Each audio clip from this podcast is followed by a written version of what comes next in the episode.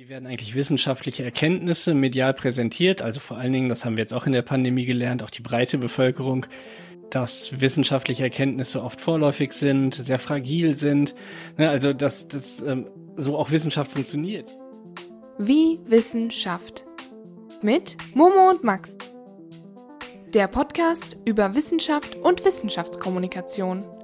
Entstanden im Rahmen eines Projekts des Publizistikinstituts Wien. Heute bei uns zu Gast Dr. Daniel Nöllecke. Seine Forschungsschwerpunkte liegen bei Sport sowie Wissenschaftskommunikation. Ja, willkommen zur neuen Folge von unserem Wissenschaftskommunikationspodcast. Heute mit dem lieben Dr. Daniel Nöllecke. Leider nicht mehr vom Publizistikinstitut. Ganz, ja, genau. ganz frisch weg. Mhm. Und zwar mittlerweile am Kommunikations- und Medienforschungsinstitut äh, in Köln. Genau. Hallo. Ja, hallo. Vielen, vielen Dank für die Einladung. Ich freue mich, dass ich trotzdem hier noch in Wien sein darf, auch wenn ich nicht mehr an der Publizistik arbeite. Ich bin mittlerweile da im Institut für Kommunikations- und Medienforschung und zwar nicht an der Uni Köln, sondern an der Deutschen Sporthochschule Köln ähm, und ähm, kümmere mich da vor allen Dingen so um das Thema Sportjournalismus und ähm, Öffentlichkeitsarbeit im Sport, ähm, aber auch immer noch ein bisschen mit dem Thema Wissenschaftskommunikation setze ich mich auseinander. Ja, auch ein herzliches Hallo von mir und danke fürs Dasein. Und ja, für mich vor allem als ehemalige Leistungssportlerin hier extra nochmal cool. Und du als aktiver Fußball-Profi äh, auch nicht schlecht, gell, Max? Mehr oder weniger, mehr oder weniger. ja. Darauf können wir dann gerne vielleicht noch später sprechen, denn unser heutiges Thema ist eben okay. Wissenschaftskommunikation. Kurz am Anfang noch, kurz über dich, du hast es eh schon gesagt, dein ähm, Spezialgebiet ist ja, Sportjournalismus, da ist lustigerweise auch ähm, das Institut, wo jetzt bis in Deutschland das einzige, das sich mit diesem Thema wirklich intensiv beschäftigt. Mhm. Es war tatsächlich schon immer meine Leidenschaft. Ne? Ich habe ähm, meine Magisterarbeit vor Ewigkeiten geschrieben zum Thema ähm, ehemalige Sportler als Experten in der Sportberichterstattung ähm, und habe immer ganz viel auch in Wien ähm, zum Thema Sportkommunikation angeboten. Und die Stellen zu diesem Thema sind natürlich extrem rar gesät. Ähm, in Köln ist das einzige Institut, wo es in Deutschland an, auf Uni-Ebene zumindest wirklich eine Stelle gibt. Ähm, und ähm, da konnte ich mich sozusagen nicht nicht bewerben. Und jetzt bin ich da hingegangen. Familie lebt aber noch in Wien und ich pendel jetzt ähm, unregelmäßig dahin und wir müssen mal gucken, wie sich das ähm, in Zukunft wendet, denn ähm, unser Herz hängt auch sehr stark an Wien noch. Wien ist einfach schön. Aber woher kommt dieses Interesse? Ganz banal gefragt. Das Interesse kommt tatsächlich aus dem Alltag. Ich war schon immer ein Sportnerd, habe gerne Sport gemacht, aber ich habe mir wirklich je und tue es übrigens immer noch jeden Quatsch im Fernsehen angeschaut oder auch gelesen. Also ich glaube, ich kenne mich relativ gut aus mit wirklich ziemlich absurden Sportarten ähm, und ähm, finde diese mediale Aufbereitung von Sport schon immer interessant und natürlich auch total relevant meines Erachtens. Viele Leute schauen es. Ähm, es ist ein sozial ähm, ein, ein, Thema, das die Gesellschaft irgendwie zusammenhält und grundsätzlich interessiert. Und deshalb finde ich es auch wichtig, dass sich die Forschung damit auseinandersetzt und ähm, das ähm, Privileg haben wir halt in unserem Fach, dass wir uns mit medialen Phänomenen auseinandersetzen können. Und ähm, dieses Privileg sozusagen weiß ich total zu schätzen und kann es jetzt Gott sei Dank auch umsetzen. Also ähm, daher kommt es. Es kommt wirklich einfach aus diesem Angucken und Denken, hä? Und so ist es ja oft.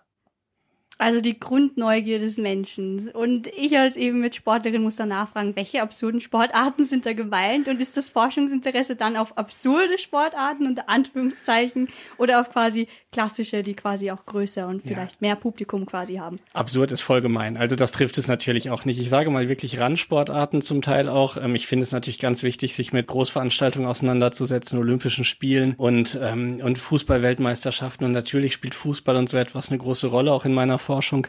Aber ich habe mich auch schon mit der Medialisierung von Rennrodeln auseinandergesetzt, was ich jetzt eher als Randsportart wahrnehmen würde, auch wenn es medial durchaus präsent ist. Und ja, in der Forschung grundsätzlich Volleyball ähm, und andere Sportarten, die eben nicht so eine mediale Präsenz haben, angeschaut und ähm, versucht zu analysieren, Woran liegt das und wie können Sie vielleicht versuchen, medial präsenter zu werden? Oder welchen Sinn macht überhaupt mediale Präsenz für Sie? Diese absurden Sportarten ist vielleicht sogar ein bisschen mehr das, was mich so einfach interessiert. Also absurd vielleicht auch nicht richtig, aber ich gucke einfach alles und wenn ich Cricket sehe und nicht verstehe, dann ärgert mich das tierisch und dann muss ich irgendwie versuchen, es zu lernen. Aber ist mir immer noch nicht gelungen bei Cricket. Aber ähm, ja, bei vielen Dingen würde ich sagen, kenne ich zumindest die Regeln. Aber das ist schon ein Anfang. Also hier auch nochmal eben für junge Zuhörer, müssen ja ein bisschen einen Kontext haben. Also man kann auch in der Kommunikationswissenschaft was mit Fußball kombinieren. Und das ist auch das Tolle an ähm, transdisziplinärem Forschen, nicht? Voll. Ja, ähm, und dadurch, dass es ja heute auch über Wissenschaftskommunikation geht, wer hätte es gedacht, zu unserem Hauptthema, du hast ja von nicht gar zu langer Zeit eine doch größere Studie veröffentlicht mit ein paar deiner Kolleginnen, ähm, die medial doch auf eine sehr große Resonanz gestoßen ist, und zwar über Wissenschaftskommunikation in der Covid-19-Pandemie, mhm. wo auch über sagen wir, in, in, den größten Medien Österreich Standard, ORF, auch auf der Upper Science-Seite, aber auch ähm, Personen wie Heinz Fassmann haben darüber geredet. Ähm, willst du da unseren Zuhörerinnen kurz erklären, um was es ging in dieser Studie? Also das Feedback hat uns natürlich total gefreut, die Aufmerksamkeit. Das ist ähm, das, was man als Wissenschaftler oder als Wissenschaftlerin auch irgendwie immer gerne möchte, so ein bisschen den öffentlichen Diskurs bereichern. Sonst äh, schmoren wir oft so in unserem eigenen Saft ähm, über wissenschaftliche Publikationen, die sicher der zentrale Stellenwert in unserem äh, Fach oder in der Wissenschaft generell sind. Aber ähm, den öffentlichen Diskurs irgendwie ähm, zu bereichern oder Themen in den öffentlichen Diskurs zu bringen, ist für uns natürlich total cool. Deshalb haben wir uns riesig gefreut. Und was wir gemacht haben damals ist, wir haben ähm, Leute befragt, die als Expertinnen oder als Experten während der Pandemie ähm, in den Medien zu Wort gekommen sind. Also in Deutschland wäre das jetzt ganz berühmt der Christian Drosten, den man auch in Österreich, glaube ich, ganz gut kennt. Das ist so die Figur ähm, hinsichtlich des Expertinnentums, aber gibt es ähm, in Österreich auch einige. Ich darf natürlich nicht sagen, wen wir da genau befragt haben, weil äh, die Leute anonym bleiben sollen, aber so in diesem Rahmen hat sich das bewegt. Und da haben wir die Leute gefragt, hey, ähm, was motiviert euch eigentlich dazu, das zu machen? Oder was für Erfahrungen habt ihr eigentlich gemacht, ähm, nachdem ihr in den Medien präsent wart? Habt ihr irgendwie Feedback von, ähm, von eurer Familie bekommen oder habt ihr Feedback von Kolleginnen und Kollegen bekommen? Aber vor allem, was ist eigentlich in sozialen Medien abgegangen? Weil man hört immer wieder, dass es da extreme Shitstorms gibt, dass die Gesellschaft auch extrem gespalten ist, was wissenschaftliche ähm, ähm, Expertise angeht. Und ähm, was haben da eigentlich diese Leute erlebt? Und für uns als WissenschaftlerInnen natürlich letztlich die zentrale Frage, was für Konsequenzen ziehen die eigentlich daraus? Also sagen die, nee, darauf lasse ich mich nicht mehr ein, das ist mir alles ein bisschen zu zeitaufwendig und vor allem zu belastend emotional? Oder sagen die, nee, das ist meine Verpflichtung und wir machen mit? Das war so die Grundidee. Ich kann gerne noch ein bisschen was mehr zur Methode sagen, aber fragt ihr sicher gleich eh nochmal. Mhm, mh. Ja, nein, äh, mega, mega interessant. Du hast es eh gerade angesprochen, wie gehen halt gerade diese Expertinnen damit um? Und ich habe auch in eurer ähm, Studie gelesen, dass er wirklich ein, ich weiß nicht, wie viele es waren, aber ein paar haben gesagt, dass sie ihre Kontaktdaten online gelöscht haben, einfach weil sie auf so viel negatives Feedback gestoßen sind und teilweise wirklich Drohungen hinnehmen mussten von Personen, die sich dann einfach aufgeregt haben, nachdem sie einen medialen Auftritt hatten. Äh, wie gehen diese Personen gerade mit diesem wirklich negativen Feedback um? Ja, genau das ist das, das große Problem. Also erstmal als Wissenschaftler, ähm, ihr kennt das vielleicht auch, wenn ihr irgendwie einen Prof habt oder sowas, die Leute müssen ja irgendwie auffindbar sein normal im Internet. Also bei Journalistinnen ist es mittlerweile oft so, da gibt es gar nicht mehr den direkten Kontakt im Internet oder auch bei, bei Fußballern oder sowas. Da ist schwierig jetzt genau die E-Mail-Adresse rauszukriegen. Aber das gehört halt zur Wissenschaft dazu, äh, ähm, dass du eigentlich ähm, da die Kontaktdaten hast und deshalb bist du insgesamt sehr gut erreichbar. Und es ist auch in der Wissenschaft durchaus so, dass du auf Twitter vor allem sehr stark unterwegs unterwegs bist, einfach um zu netzwerken und so. Also du bist öffentlich sehr sichtbar und ähm, damit kann sich der Hass, den die oft erfahren haben, die Leute direkt entladen über diese digitalen Kanäle. Und das ist eine Konsequenz, die die Leute raus, daraus gezogen haben. Eigentlich, ja, es klingt jetzt wie eine sachte Konsequenz, aber die ist gar nicht so sachte, wenn das einfach zum Beruf dazugehört, dass die sich aus solchen Medien sozusagen zurückgezogen haben, beziehungsweise versucht haben, eben nicht mehr auffindbar zu sein. Ähm, das ist noch nicht sozusagen der letzte, der Schluss, der letzte Schluss sozusagen. Der letzte Schluss wäre ja vielleicht einfach zu sagen, ich mache in den Medien gar nicht mehr mit. Und da haben dann viele doch gesagt, da ist unsere Pflicht zu groß und jetzt können wir endlich mal was beitragen, dann sollten wir es auch ne, verdammt noch mal tun dann machen wir jetzt halt trotzdem da mit, aber wir versuchen zumindest ähm, es zu erschweren, dass man uns wirklich direkt damit auseinandersetzt. Die haben zwar alle irgendwie ein dickes Fell, sagen sie, oder sich ein dickes Fell zugelegt, aber es ist halt einfach nervig oder auch zum Teil emotional belastend und sobald es semi-öffentlich oder öffentlich in sozialen Netzwerken ist, ist es mindestens für die Familie, für die Kinder oder für was weiß ich, wenn total bescheuert, wenn äh, Papa so dermaßen oder Mama so dermaßen angegangen wird. Das ist äh, für die tatsächlich auch aus der Hinsicht ein Problem gewesen. Mhm. Ja, eben. Ähm, ähm, Zeitungsberichte, die ich jetzt auch zu dem äh, zu der Studie dann auch gefunden habe, gehen aber dann vor allem eigentlich auf das ein, auf Beleidigungen, Drohungen der WissenschaftlerInnen.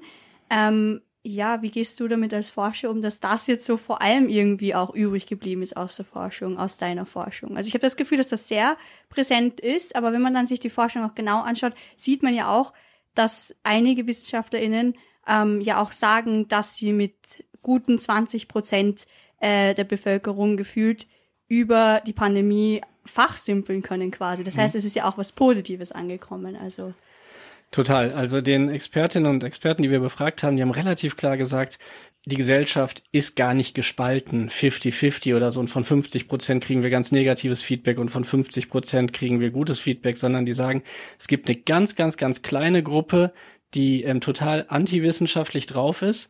Ähm, und die ist aber extremst laut. Ähm, und die, die eben positiv gestimmt sind, die sind nicht so laut es haben fast alle auch davon berichtet, dass sie mal inhaltliche Nachfragen bekommen haben und positives Feedback bekommen haben. Aber letztlich das, was ähm, auf eine wirklich sehr offene Frage von uns als erstes kam, war tatsächlich dieses, also auch als wir es noch gar nicht thematisiert hatten, das war oft wirklich dieses, übrigens, es ist nicht alles nur positiv, sondern da haben wir echt eine ziemlich heftige Erfahrung machen müssen. Oder ich kenne jemanden, der eine heftige Erfahrung haben, machen musste.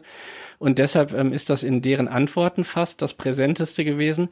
Und es ist natürlich auch ehrlich gesagt so von den sozialen Konsequenzen, wenn man langfristig darüber nachdenkt, was bedeutet das denn eigentlich, wenn die sagen, ich mache da nicht mehr mit, wer macht dann mit? Und wie sieht dann der Diskurs aus? ist das eigentlich auch das sozial Relevanteste. Deshalb finde ich das legitim, dass das am Ende übrig bleibt, war auch eine unserer zentralen Ausgangsfragen. Ist auch das erste wissenschaftliche Paper, was wir dazu machen. Also ihr habt gerade schon selbst darauf Bezug genommen. Wir haben einen Report veröffentlicht mit den zentralen Ergebnissen. Das ist aber erstmal noch keine Fachpublikation in einer Zeitschrift, sondern es ist erstmal so ein Report für interessierte BürgerInnen oder für äh, JournalistInnen ähm, oder für die Öffentlichkeit sozusagen. Und auch allein dadurch, dass wir uns dieses Thema für diese erste Publikation so rausgenommen haben, müssen noch schauen, ob es dann auch angenommen wird, zeigt, dass wir es für fast das Relevanteste eigentlich halten. Aber die Studie hat natürlich noch viel mehr Facetten, vielleicht sprechen wir später noch drüber, aber ähm, tatsächlich ist das sicher so dass der Hingucker. Ja, na? ich bin mir nicht sicher, weil ich habe so das Gefühl, du hast eigentlich deinen Leitfaden und dann bin ich so, ich möchte noch einhaken und dann verlieren wir es wieder. Deswegen nein, war ich mir so kurz, okay, Der passt. Leitfaden ist ja nur professorisch da, damit ich mich ja, ja, nicht passt verliere. schon, passt schon. Ja, eh, eh, aber ich war nur so, ja. Nein, ganz grundsätzlich, der, der Report jetzt eben wurde 2022 veröffentlicht, bezieht sich aber auf Anfang der Pandemie. Forschung Mhm. braucht ja auch immer ein bisschen. Ähm, wie seid ihr auf die Fragestellung gekommen? Also war das quasi, ihr hattet eigentlich schon eine Fragestellung in die Richtung, wir wollen Wissenschaftskommunikation beleuchten und dann kam die Corona-Pandemie und dann ging alles schnell oder war das dann eher äh, plötzlich Corona-Pandemie, jetzt möchten wir das Thema so rausbringen? Voll spannende Frage. Also ich interessiere mich schon seit recht langer Zeit nicht nur für Sportkommunikation, sondern auch für Wissenschaftskommunikation. Habe schon 2011 in einem relativ großen Projekt mal mitgearbeitet, wo es darum geht, wie werden eigentlich wissenschaftliche Erkenntnisse medial präsentiert. Also vor allen Dingen, das haben wir jetzt auch in der Pandemie gelernt, auch die breite Bevölkerung. Ähm, dass wissenschaftliche Erkenntnisse oft vorläufig sind, sehr fragil sind. Ne, also dass das ähm, so auch Wissenschaft funktioniert, dass es, wie du gerade selbst gesagt hast, lange dauert und gleichzeitig das ähm, Ergebnisse oder Erkenntnisse ähm, ja angereichert werden, möglicherweise ähm, sich als nicht haltbar herausstellen oder so etwas. Das widerspricht aber sozusagen den normalen Aufmerksamkeitskriterien von Medien und wir haben uns damals dafür interessiert, wie gehen eigentlich Journalistinnen und Journalisten damit um. Also schon so 2011 habe ich ähm, ein bisschen was mit Wissenschaftskommunikation gemacht und dann auch promoviert zur Rolle von Experten, ähm, ne, Magisterarbeit zu Experten im Sport, aber dann darüber hinaus auch zu ExpertInnen im, im Journalismus allgemein. Und da kommt jetzt so beides zusammen, nämlich einerseits das Interesse für Wissenschaftskommunikation und andererseits diese mediale Präsenz ähm, von ExpertInnen generell, die ja in der Pandemie extrem wurde. Ja, und dann ist die Pandemie gekommen und es wurde ganz unterschiedlich reagiert ähm, in der Wissenschaft darauf. Es gab viele Kolleginnen und Kollegen, die sofort ähm, einen Zettel in der Hand hatten, eine Idee hatten und sofort angefangen haben. Ähm, ich hatte, vielleicht kann man sogar sagen, den Vorteil, ich war gerade da in Elternzeit. Ich war im März und April des Jahres in Elternzeit und habe wirklich sozusagen gar nichts gemacht und hatte dann in dem Moment aber auch fast das Gefühl, jetzt hast du schon den Anschluss verloren. Jetzt sind so viele schon da drauf gesprungen auf dieses Thema und ähm, da muss man auch gucken, will man da jetzt auch noch draufgehen oder wie will man da draufgehen? Ähm, Dann haben wir im Team, ähm, kann ich jetzt auch ganz offen sagen, ne, das ist ja durchaus auch, Fails gehören dazu, haben wir einen ähm, Antrag geschrieben beim FEF, so einer, einer großen österreichischen Forschungsförderungseinrichtung, ziemlich genau zu dem Thema, was wir jetzt gemacht haben, aber auch ähm, die Rolle von Journalismus in dem Kontext ist abgelehnt worden. Dann haben wir überlegt, wollen wir das irgendwie noch weitermachen. Wir finden die Idee ja cool, wir finden das Thema gut und wir wissen jetzt auch von niemandem, der das so macht. Also wir wissen viel, dass Leute was zu Journalismus in der Pandemie machen. Wir wissen dazu, dass vor allen Dingen zur öffentlichen Wahrnehmung, zu wissenschaftsbezogenem Populismus, also so ne, gespaltener Gesellschaft, dass dazu was gemacht wird, aber dazu noch nicht. Und dann haben wir aus eigenen Mitteln, aber nicht aus, äh, aus dem privaten Portemonnaie, sondern aus dem Geld, was sozusagen in dem Arbeitsbereich, an dem ich gearbeitet habe, bei Volker Hanusch, haben wir dieses Geld sozusagen in die Hand genommen und haben dann diese Interviews geführt, beziehungsweise das Geld vor allen Dingen für die Transkripte ähm, ausgegeben. Und ehe es dann aber soweit ist, dass man das alles ausgewertet hat und dann in der ersten Instanz doch mal diese wissenschaftliche Publikation lostritt, die aber immer noch in der Begutachtung ist, also da merkt man, es zieht sich total. Dann haben wir gesagt, okay, jetzt müssen wir das auch mal bisschen populärwissenschaftlich in Anführungsstrichen ähm, aufbereiten. Und dadurch kommt dieser extreme Time-Lag zustande. Das ist total klar. Also man muss auch immer die Kirche im Dorf lassen und überlegen, wo, worüber reden wir gerade. Wir reden über Erfahrungen nach einem Jahr, ziemlich genau nach einem Jahr Pandemie. Als es veröffentlicht wurde, war die Pandemie fast schon im dritten Jahr. Also hat gerade ähm, das dritte Jahr begonnen. Und da hat sich sicher einiges getan, aber wo wir das jetzt präsentieren und auch so wie die Medien das wahrgenommen haben und auch die Diskussion danach war, glaube ich, dass es ein aktuelles Thema ist und viele das genauso unterschreiben würden, vielleicht sogar in bestimmter Weise, was die Wahrnehmung der Politik beispielsweise angeht, noch ein bisschen krasser, noch ein bisschen negativer vielleicht schildern würden, ähm, was die mediale Aufbereitung angeht, vielleicht auch noch ein bisschen polarisierter antworten würden. Und ich glaube auch, was die öffentliche Wahrnehmung angeht, da fast noch reflektierter mit umgehen, beziehungsweise noch, noch deutlicher sagen, in welche ähm, ja, Lager sich das vielleicht auch spaltet. Also das muss man auf jeden Fall immer berücksichtigen, aber so ist so die Idee gewesen. Wir hatten sie nicht schon in der Tasche und haben dann gesagt, juhu, also Juhu hätten wir eh nicht gesagt, aber Pandemie, so das passt ja, sondern ähm, wir haben eher sozusagen grundsätzliches Themeninteresse gehabt und gemerkt, hey, das passt eigentlich ganz gut auch jetzt bei der Pandemie und das ist gerade in der Pandemie total relevant weil ihr gerade lacht, vielleicht eine ganz kurze Anekdote noch, dass Wissenschaft ja manchmal echt so funktioniert. Ich habe, ähm, als ich studentische Hilfskraft war, ich sage, wäre kein Jahr, weil dann weiß man voll, wie alt ich bin, ähm, war gerade einer der Irakkriege kurz vor Beginn, kurz vor der Eskalation. Und da war das noch nicht so einfach, Websites zu speichern und zu scrapen oder sowas. Und da hat mir damals mein Chef ähm, an dem Institut, wo ich studentische Hilfskraft war, gesagt oder letztlich aufgetragen mit anderen Kollegen, äh, studentischen Hilfskräften zusammen, ähm, Studienassistenzen. Ihr setzt euch jetzt vor den Rechner und ihr wartet Tag, also 24-7 und ihr wartet, bis dieser Krieg ausbricht und sobald der Krieg ausbricht, alle Websites speichern, dass man einfach die Daten hat und so. Also das ähm, wirkt dann fast schon so ein bisschen sarkastisch oder so, ähm, wie das funktioniert, aber damals war es, oder ist immer noch nicht so einfach im Nachhinein das alles zu bekommen. Und manchmal wartet man tatsächlich bei der Forschung auf ein bestimmtes Ereignis. Und in diesem Fall war es jetzt aber nicht so. Das ist ein lustiger Exkurs. Äh, ja. Interessant.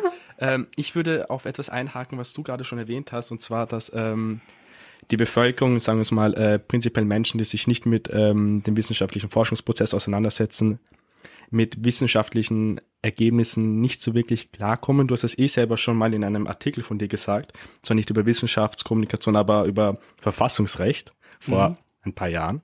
Ich habe es gefunden. Mhm.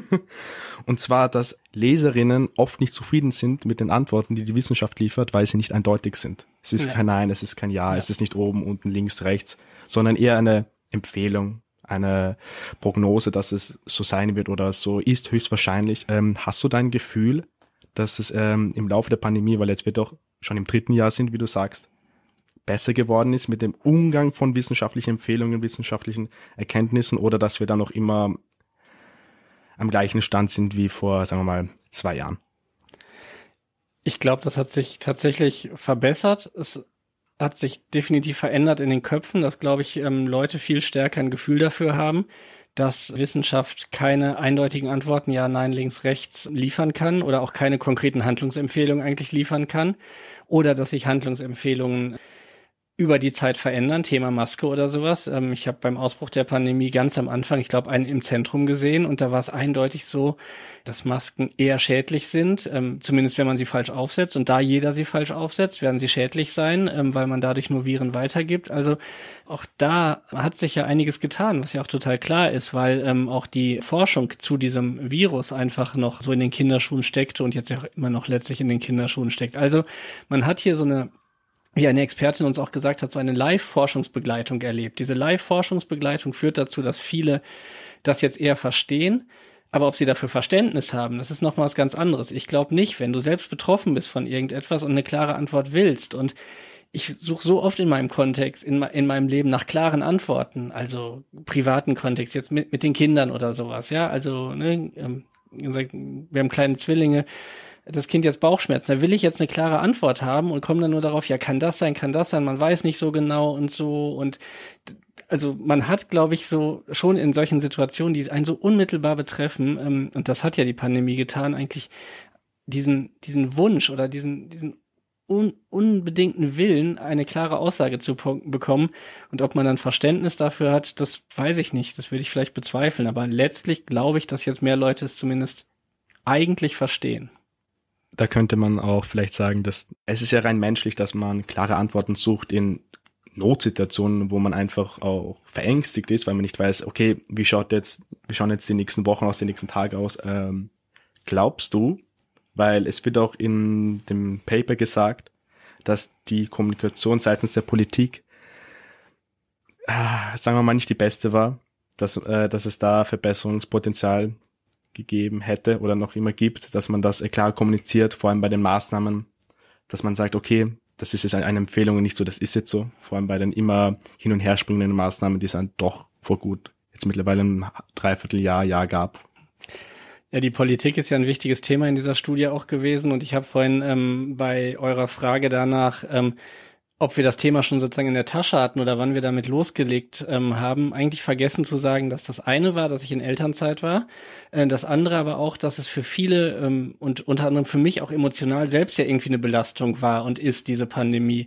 Auch hier ähm, muss ich jetzt wieder unterscheiden. Also als Privatmensch ähm, habe ich dazu eine Meinung zu dem, was du gefragt hast und als Wissenschaftler habe ich eine Meinung und als Privatmensch würde ich sehr stark die Kommunikation der Politik durchaus auch verurteilen. Tatsächlich haben das aber auch einige unserer Befragten gesagt. Zu viel, zu verwirrend, zu widersprüchlich oder sowas zu Beginn gerade. Und letztlich vor allen Dingen opportunistisch, also das heißt den eigenen Zielen dient. Ähm, das würde ich, glaube ich, ganz stark auch so unterstreichen als Privatmensch. Ich kannte mich auch ganz oft nicht mehr aus und habe ganz oft gedacht, auch heute gerade noch, als wir hingegangen sind, ich bin so glücklich, dass ich hier in Wien bin, weil wir so eine spezifische Perspektive auf die Pandemie haben bei uns in der Familie und ähm, da taugt mir das, was Wien macht, ganz gut. Also deshalb glaube ich, dass ja politische Kommunikation da definitiv noch ähm, Steigerungspotenzial hat oder Verbesserungspotenzial hat. Wie gesagt, hier in Wien also was die Stadt Wien, ähm, vor allen Dingen ähm, das Team rund um den Gesundheitsstadtrat geleistet hat hinsichtlich der Kommunikation rund um die Pandemie, das fand ich ähm, total bemerkenswert und extrem positiv. Jetzt aber vielleicht nochmal zu dieser wissenschaftlichen Perspektive und auch das haben einige ähm, der ähm, Expertinnen und Experten gesagt, die wir befragt haben die haben immer gesagt, wir sind schon ganz schön froh, dass wir gerade keine Politikerinnen und Politiker sind, weil die müssen so viele Interessen abwägen. Ähm, und da ist es eben nicht nur die Wissenschaft, sondern da gibt es wirtschaftliche Interessen ähm, und auch nicht nur wirtschaftswissenschaftliche Meinungen, sondern da gibt es auch einfach ganz konkrete Interessen von, von Arbeitnehmerinnen und Arbeitgeberinnen und sowas. Also ähm, das ist, glaube ich, gar nicht so einfach zu lösen. Und man muss immer sagen, und das ist dann eben auch meine wissenschaftliche, quasi theoretische Überzeugung, dass es nicht so ist, dass Wissenschaft letztlich ihre Evidenzen, also ihr Wissen oktroyiert und das muss eins zu eins umgesetzt werden, sondern damit müssen andere schon ähm, selbst umgehen. Und die Politik hat halt eine andere Aufgabe in der Gesellschaft und eine andere Funktion und die muss gucken, was sie daraus macht.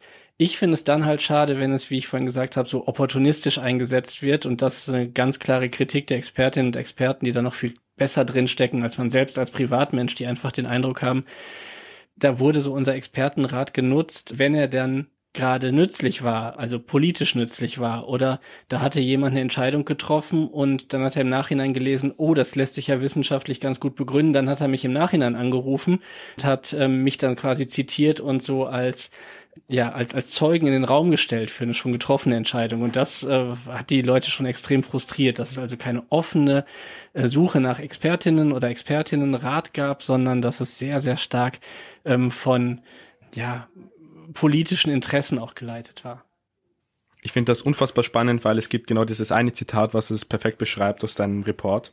Und zwar, wenn ich es finde, da ist es. Andererseits hat man schon auch ein bisschen das Gefühl, dass sich natürlich auch die Politik, die Experten so aussucht, dass sie das vertreten, was sie hören wollen.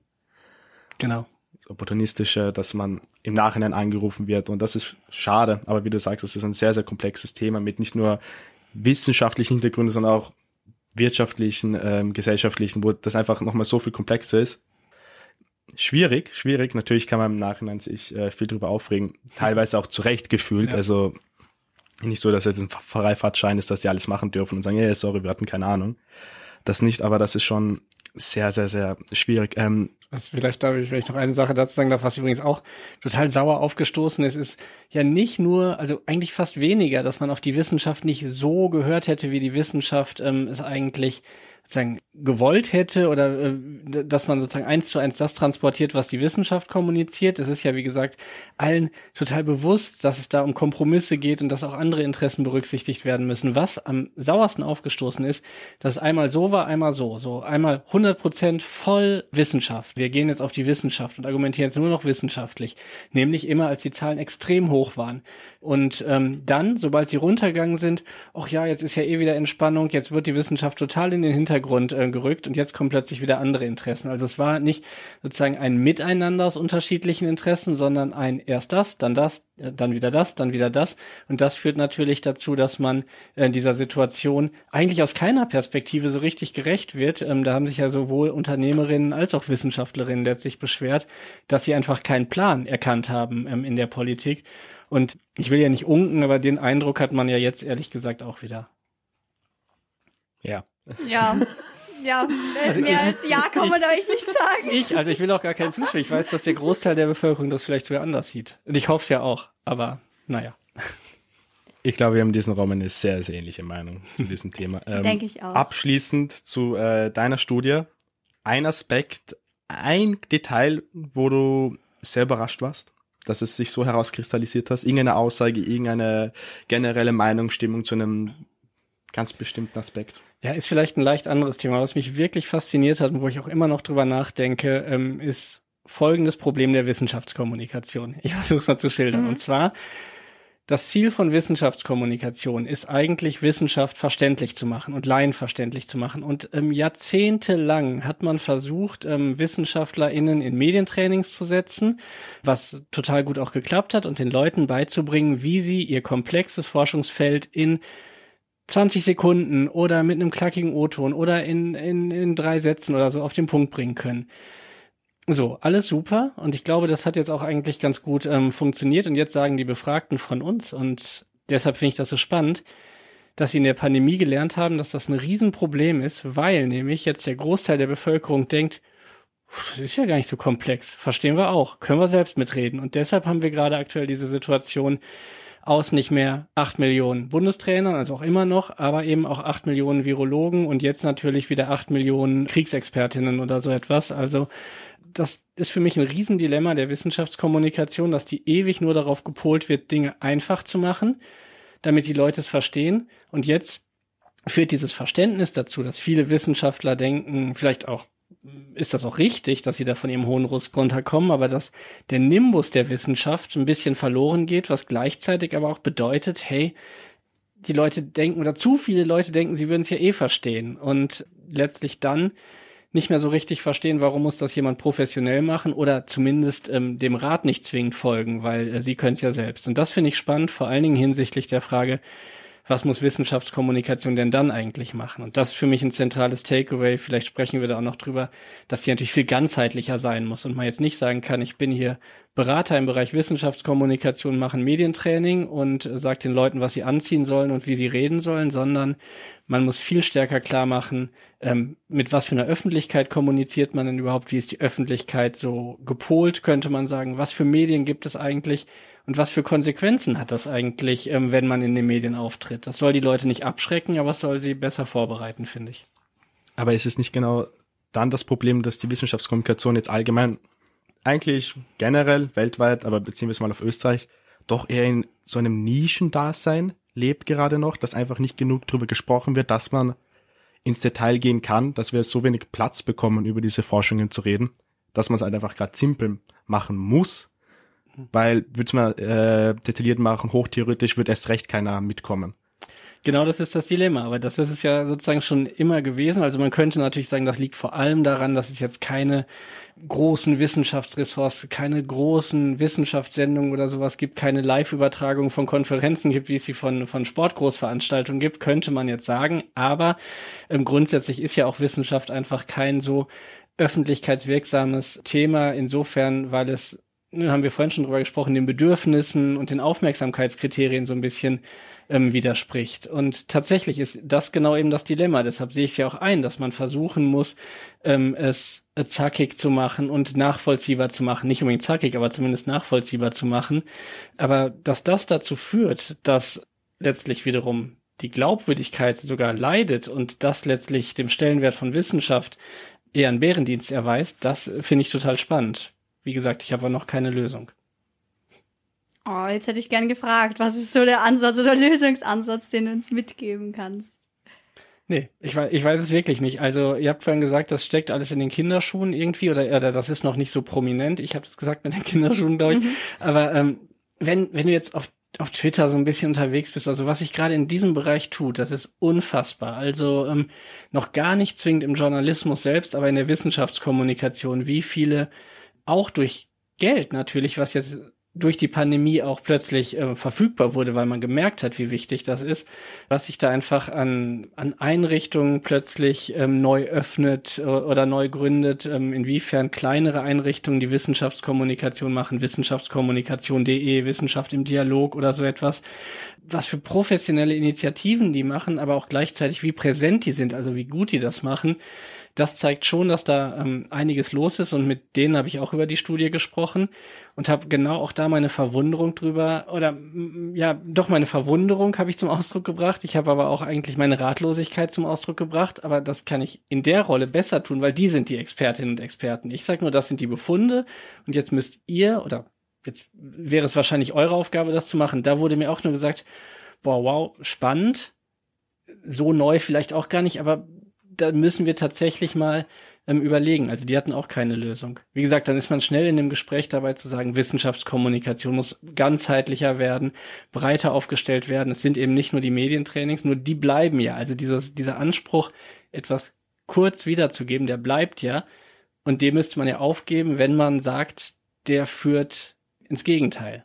Aber so schlimm ist es vielleicht auch nicht. Ich fand es nur, du hast mich nach einem spannenden Ergebnis gefragt und das ist so eine Sache, über die ich immer wieder nachdenke, weil oft kann man in der Forschung ja so ein bisschen antizipieren. Und ehrlich gesagt, dieses Ergebnis mit den Shitstorms oder mit diesen, mit diesen, mit diesen Beleidigungen, das ist total relevant und total interessant, aber es ist nicht so überraschend, ähm, muss man auch sagen.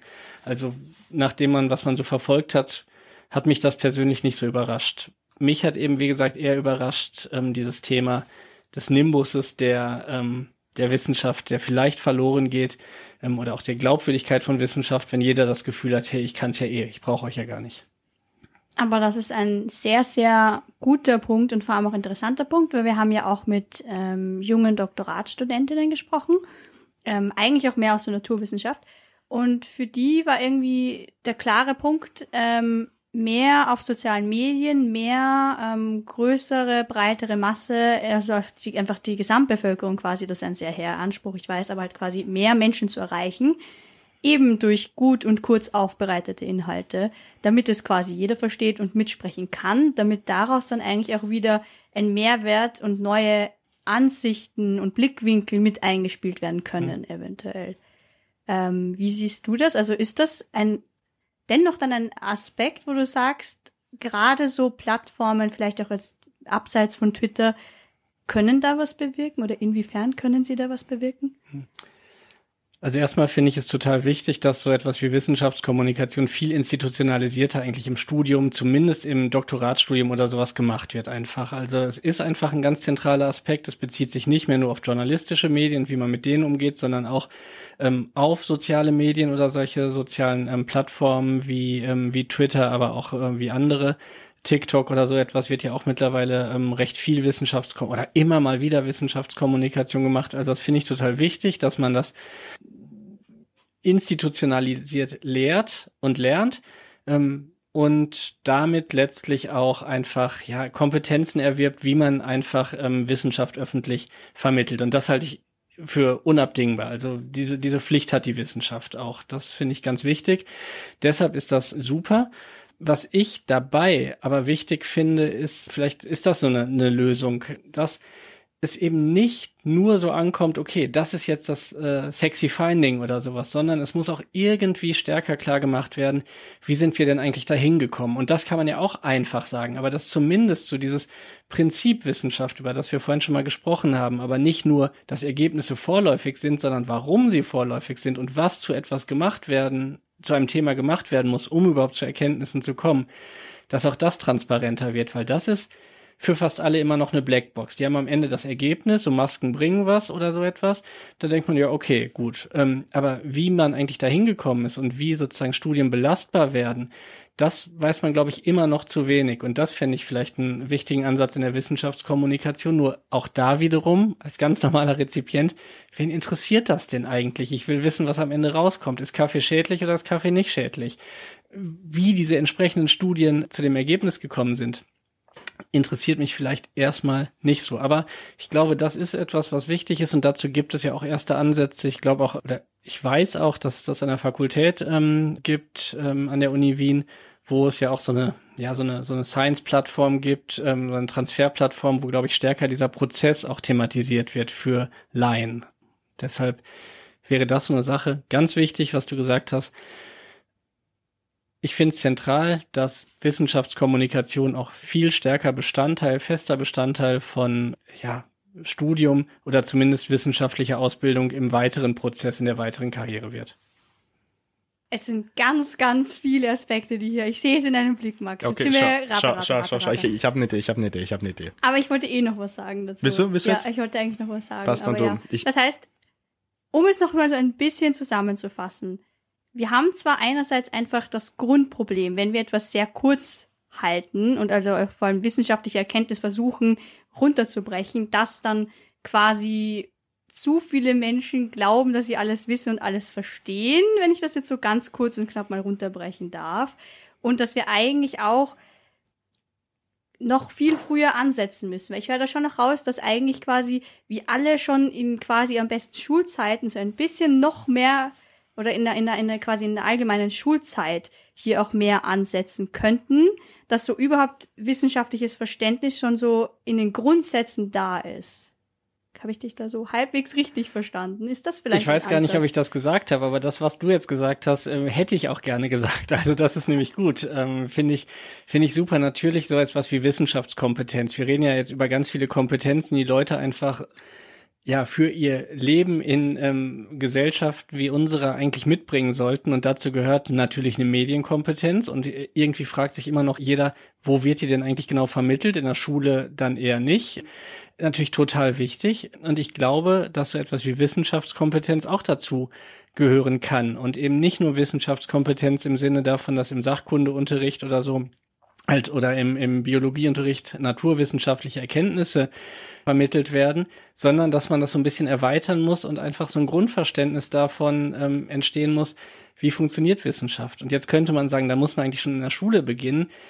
Da würde ich jetzt nicht schon wieder mit dem Finger auf die Lehrerinnen und Lehrer zeigen, sondern eigentlich würde ich da mit dem Finger auf mich zeigen. Und ähm, an der Uni, ich meine, muss man auch mal ehrlich sein, wo vermitteln wir das denn? Wie Wissen eigentlich, wie Erkenntnisse denn tatsächlich zustande kommen. Auch wir beziehen uns bei Forschungsstand oder so etwas immer ganz oft auf die zentralen Ergebnisse, aber wie es zu diesen Ergebnissen gekommen ist, wird meines Erachtens oft immer noch viel zu selten gelesen, gelehrt, indem wirklich die Primärstudien gelesen werden und indem einfach mal diskutiert wird, wie haben die das denn gemacht? Was war die theoretische Idee dahinter vielleicht? Aber wie haben die es auch einfach umgesetzt und warum ist jetzt, keine Ahnung, ihr kennt es vielleicht in, in, in, in quantitativen Studien, ein Signifikanzniveau von so und so. Warum sagt das jetzt mehr aus? Also das ist so, das, das weiß halt oft keiner, weil wir es auch vor allen Dingen sehr ergebnisbezogen vielleicht vermitteln. Und ähm, selbst an der Uni, finde ich, ist Wissenschaftskompetenz noch nachholbedürftig zumindest. Also wirklich das äh, zu vermitteln. Und da muss man sich mal in die eigene Nase manchmal auch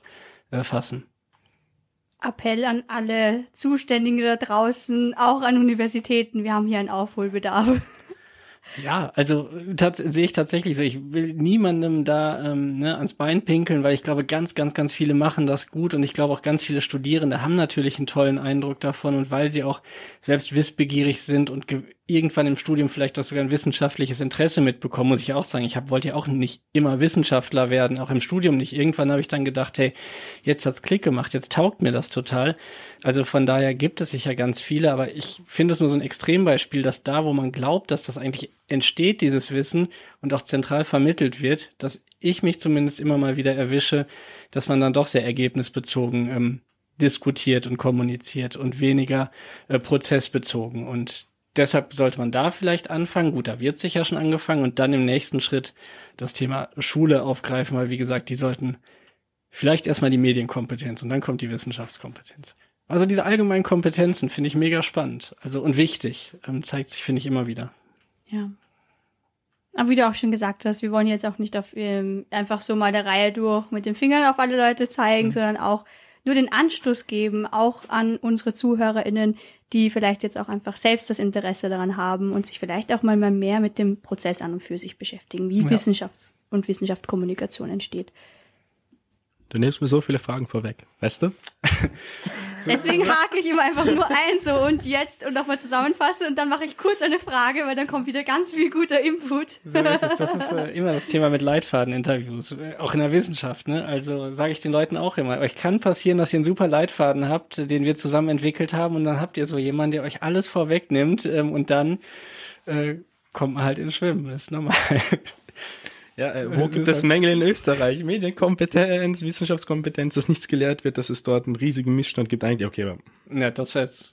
Das ist jetzt aber sehr ja, das So haben wir das nicht besprochen. Das, das so haben wir das nicht besprochen. Ja, ja, das, das ist eine perfekte Headline, Max. Perfekt.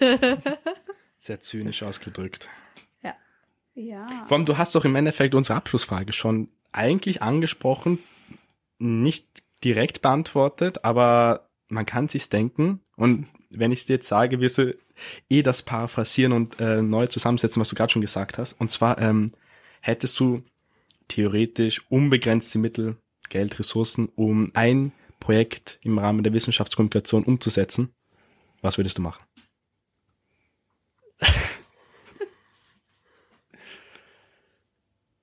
Ich weiß es nicht. Ich überlege mal ganz kurz.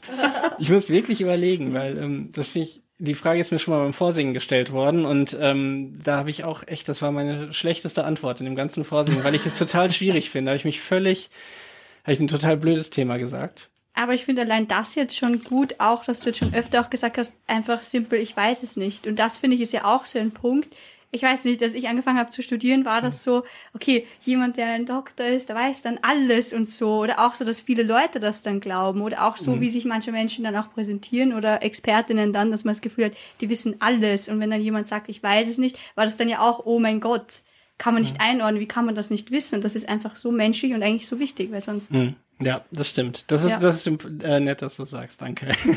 Das macht einen so ja, danke Weiß für die Ehrlichkeit. Das, das macht einen Weiß nicht einfacher. Nee, ach, ja. Okay, frag doch. Ja, Max. Hättest du theoretisch äh, unbegrenzte Mittel, ich weiß, unrealistisch und es wird nie so sein, aber wir nehmen es mal an und könntest ein Projekt, sei es eine Forschung, ein Online-Portal, ein, eine begrenzte Serie wie dieser Podcast, umsetzen im Bereich der Wissenschaftskommunikation, was würdest du gerne machen? Also was mir total ähm, am Herzen liegt, ist tatsächlich, dass Wissenschaftskommunikation ganzheitlicher betrachtet wird. Das habe ich, glaube ich, jetzt schon mehrfach gesagt. Ähm, aber ich finde es total zentral, dass es eben nicht damit aufhört, dass man äh, kurz etwas sagt und das irgendwie dem Publikum ähm, verständlich macht, sondern dass es viel, viel mehr drumherum gibt. Und ich würde gerne versuchen, wirklich Initiativen ähm, zu gründen oder zu, äh, zu entwickeln, ähm, wo das sowohl WissenschaftlerInnen deutlicher gemacht wird und wirklich auch mit unserer Kompetenz von der Publizistik dargestellt wird. Wie funktionieren Medien? Welche unterschiedlichen Öffentlichkeiten gibt es? Und wie geht man ähm, mit diesen ganzen äh, Shitstorms um? Das würde ich sozusagen gerne mal angehen und dann, ja, Deshalb haben wir die unbegrenzten Ressourcen kostenlos sozusagen zur Verfügung stellen. Ich glaube, das ist aber auch ein Riesenberufsfeld ähm, für viele, die sich da spezialisieren. Ein zentrales Thema übrigens, ähm, das sage ich jetzt ganz zum Abschluss, ist auch einfach der Versuch, ähm, auch Frauen viel stärker in diese Expertinnenrolle ähm, zu bringen. Auch da gibt es unterschiedliche Gründe, warum das nicht der Fall ist, dass Frauen viel seltener als Expertinnen ähm, zu Wort kommen. Hier ja einfach an so einer Forcierung zu helfen, würde mir sehr, sehr viel bedeuten, indem man eine Plattform beispielsweise schafft, was die Vermittlung von Expertinnen und Experten angeht. Aber das ist einerseits der Dienst an der Wissenschaft und andererseits der Dienst am Journalismus und als Dienst an der Öffentlichkeit. Ich habe ja unbegrenzte Mittel, machen wir eben noch VHS Weiterbildungskurse ähm, zum Thema Wissenschaftskompetenz. Kostenlos für alle. Verpflichtend. Damit danke für den Besuch hier bei unserem netten kleinen Podcast. Es hat sehr viel Spaß gemacht, mit dir heute zu reden. Ich hoffe, du hattest auch deinen Spaß. Ja, es hat voll Spaß gemacht. Vielen Dank für die ähm, total klugen, interessierten Fragen und die äh, Zeit ist im Flug vergangen. Ja, danke auch von mir und eben auch, dass du jetzt quasi trotz Pendeln und Kinder die Zeit gefunden hast, heute am Abend bei uns im Studio zu stehen. Sehr gerne. Die Kinder schlafen hoffentlich. Ähm, weil es ja mittlerweile dazugehört, wenn ich hier schon äh, paar Mal gesagt habe. Es war eine schöne Zeit. Bernd das Brot kommt, sagt uns gute Nacht. Bis zum nächsten Mal. Baba. Ciao.